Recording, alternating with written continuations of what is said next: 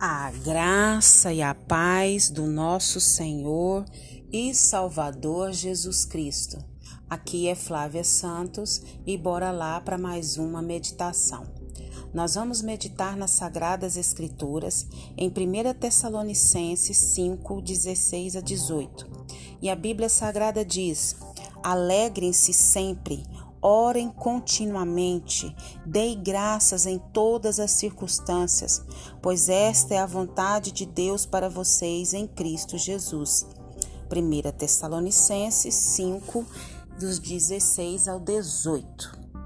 Agradecemos a Deus pela sua vida, agradecemos a Deus pela nossa vida, agradecemos a Deus pela nossa família, pela nossa parentela, agradecemos a Deus pelo pão de cada dia, pelas vestes, pelo calçado, agradecemos a Deus pelos nossos recursos financeiros, agradecemos a Deus pela saúde, agradecemos a Deus por mais um dia, por mais uma oportunidade e que o Espírito Santo de Deus continue falando aos nossos corações.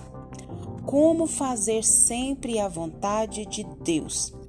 É o texto que está aqui na minha Bíblia, uma Bíblia que tem sempre uma reflexão e eu quero dividir com você essa reflexão.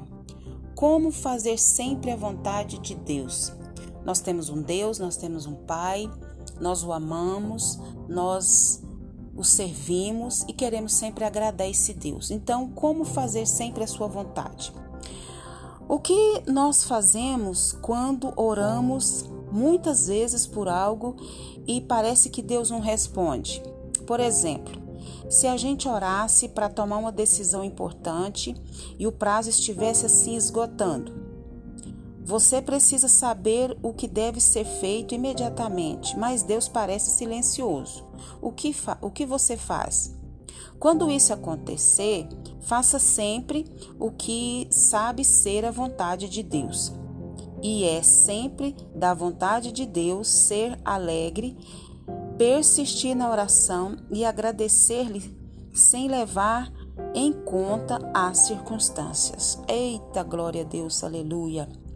Então, o louvor, a oração e um coração alegre são vitais quando nós precisamos saber a vontade de Deus para a nossa vida.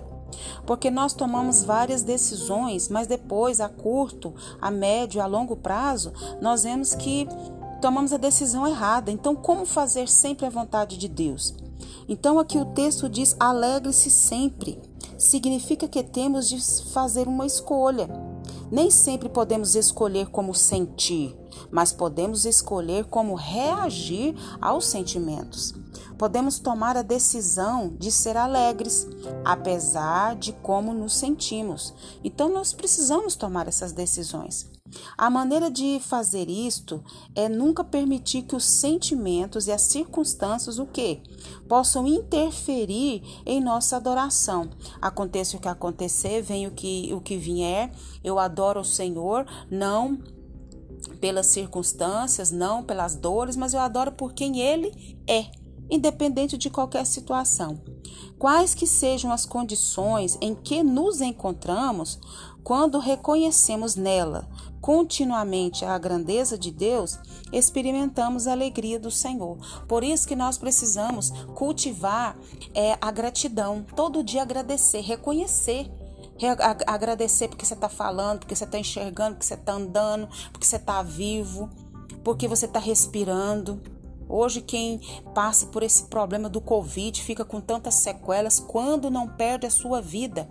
E nós precisamos agradecer os que pegaram Covid, que estão vivos, aqueles que ainda não, graças a Deus, não pegou esse vírus. Então nós temos que ser agradecidos por tudo. Até você que já foi internado, você que já foi entubado e Deus te deu a graça de estar me ouvindo, é agradecer a Deus o tempo todo.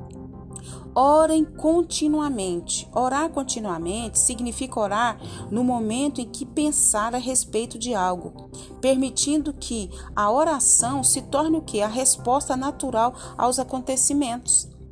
Então imagine como a nossa vida seria complicada se tivéssemos de lembrar o coração para bater, imagina, e os pulmões para respirar.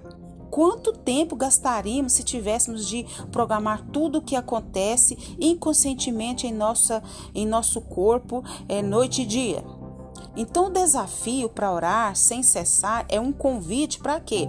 Para desenvolver uma vida de oração contínua.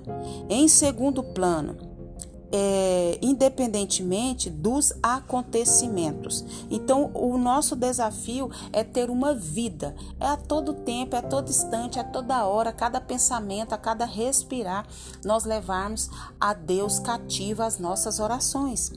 E dar graças é a principal razão para orar. É expressar gratidão por quem Deus é e por tudo que Ele fez. É decidir ser grata, mesmo nas crises. É o que nós já falamos. Agradecer por aquilo que temos. A, a nossa maior guerra, a nossa maior dificuldade, é porque a gente fica olhando para aquilo que não recebeu e fica frustrado, tristecido, chateado, aborrecido, em vez de olhar, analisar tudo que tem, tudo que recebeu e já ser grato por isso. Então nós precisamos cultivar a gratidão. É dizer obrigado a Deus nos momentos em que não podemos ver o quadro inteiro.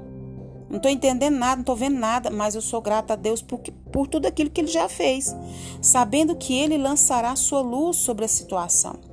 Nós precisamos agradecer em todas as circunstâncias.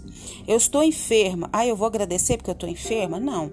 Eu vou agradecer em meio à enfermidade. Ah, eu estou triste, mas eu vou ser grata a Deus em meio às tristezas. Então, seja qual circunstâncias estejamos vivendo, nós precisamos agradecer porque alguma coisa Deus vai fazer, Ele sempre faz e Ele sempre faz o melhor.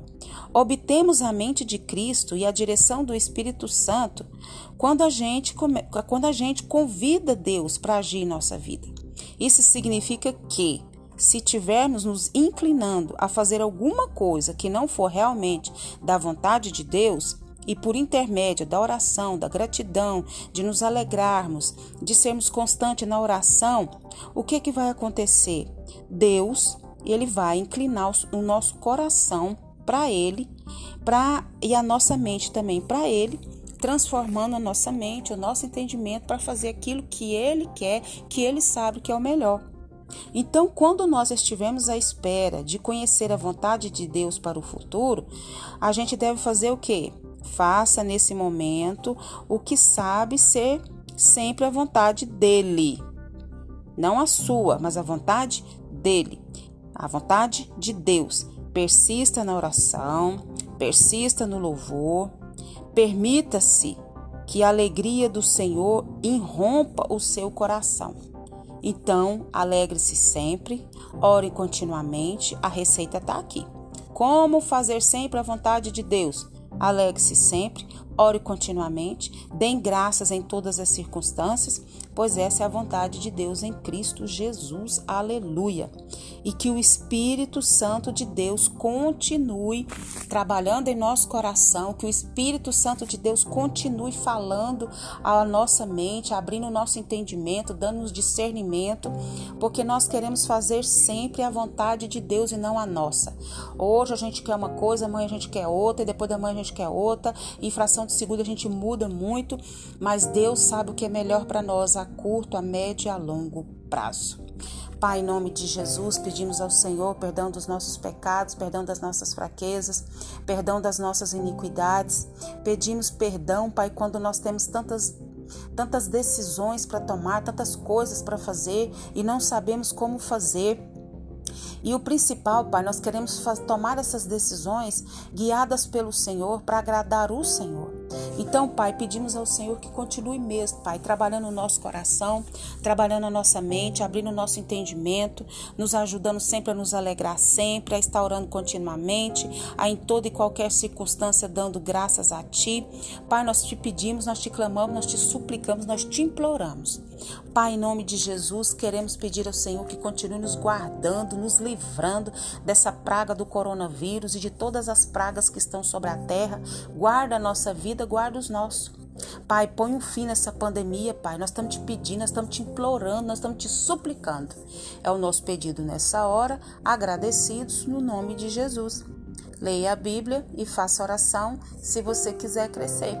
Pois quem não ora e a Bíblia não lê, diminuirá, perecerá e não resistirá. Busque sempre fazer a vontade de Deus, pois essa é a melhor para a nossa vida e para os que estão à nossa volta. Um abraço e até a próxima, querendo bom Deus. Fui!